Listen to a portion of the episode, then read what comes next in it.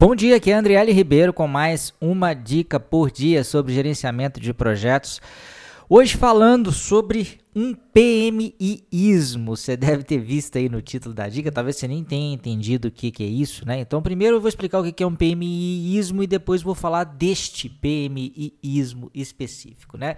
O PMIismo é uma espécie de crença, de pilar, né, de alicerce que as pessoas que estão por trás do PMBOK, as pessoas que estão por trás dos exames PMP e CAPM acreditam, né? É, então são é, espécie de uma espécie de verdade universal dentro do exame PMP que nem sempre é compartilhada no mundo fora do exame PMP, né? Algumas vezes sim, outras vezes não. É, e um exemplo é esse que eu coloquei aí, né? É, é, qual que é a habilidade mais importante de um gerente de projetos? É um PMIismo acreditar que a habilidade mais importante de um gerente de projetos é a comunicação. Né?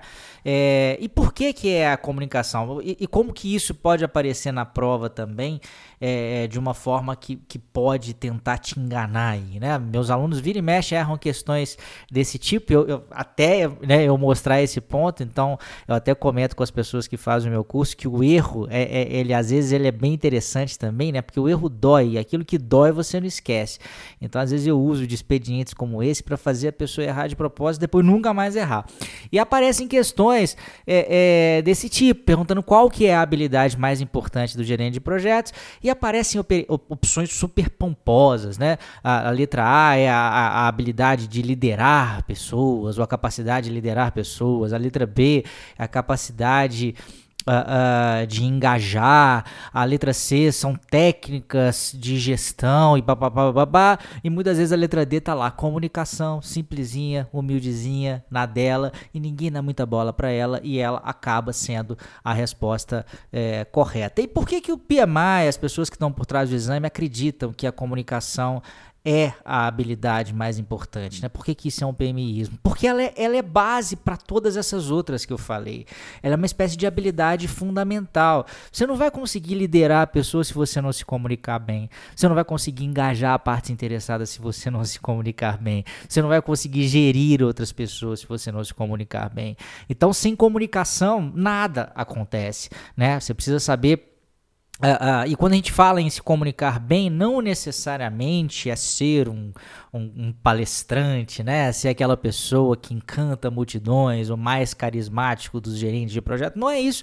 Se comunicar bem é fazer a informação que é importante né, dentro do projeto circular para as pessoas certas, no momento certo, do jeito certo, né? Saber qual que é a hora de conversar face a face, qual que é a hora de ligar para uma pessoa, qual que é a hora de usar e-mail, qual que é a hora de, de usar WhatsApp, né? Isso é uma coisa meio, meio besta, meio boba assim, mas um monte de gente se, se acaba se complicando com isso, né? Às vezes usa o e-mail quando não deve usar, é, é, enfim, é, é, é, essa questão de usar o meio de comunicação certo é só uma das facetas da comunicação, né? Existem várias outras, é, mas o importante nesse episódio de hoje aqui é que você tenha clareza para isso, tá?